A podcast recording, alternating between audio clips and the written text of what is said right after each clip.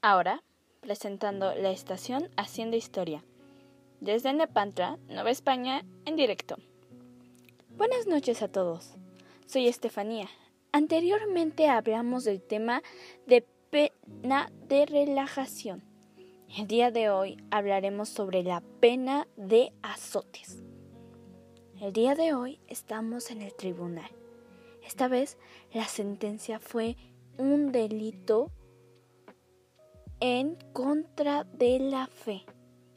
De hecho, esta pena solo se da con este con ese delito, sino que hay varios más. Además, este acto se da como práctica y está ligada con la perfección espiritual, la cual es clara que es difícil de alcanzar. Podemos observar que el verdugo habitual está acompañado por sus oficiales y el reo con sus respectivos artilugios, como el amigo del pie, además de que está encima de una bestia de albarda, simplemente impresionante. La ejecución se está realizando en un tribunal, debido a que no hubo ceremonia en la anterior autofe. Acaba de llegar el funcionario de la Santa Oficio.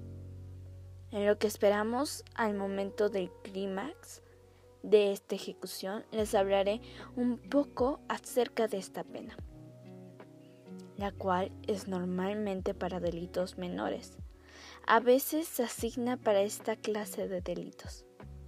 Además de eso, Normalmente se realiza la ejecución en las calles principales de nuestra ciudad.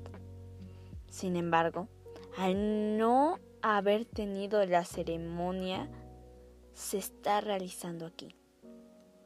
Pero claro, se espera que la población se asegure de este caso, por lo cual los pregoneros salen a la ciudad a hablar sobre todos los delitos cometidos por este reo. La diferencia de la sentencia en la autofe es que ésta se cuelga del cuello en una soja. Sí, ahorcamiento, querido auditorio.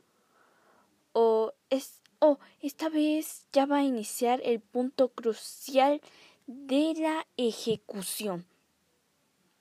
Cortamos la grabación debido a que fue algo sangriento, debido a que es una pena de azotes. Pero no se preocupen, habrá más información en nuestras próximas emisiones. Esto es todo por el día de hoy. Nos vemos en la próxima emisión aquí en la estación Haciendo Historia.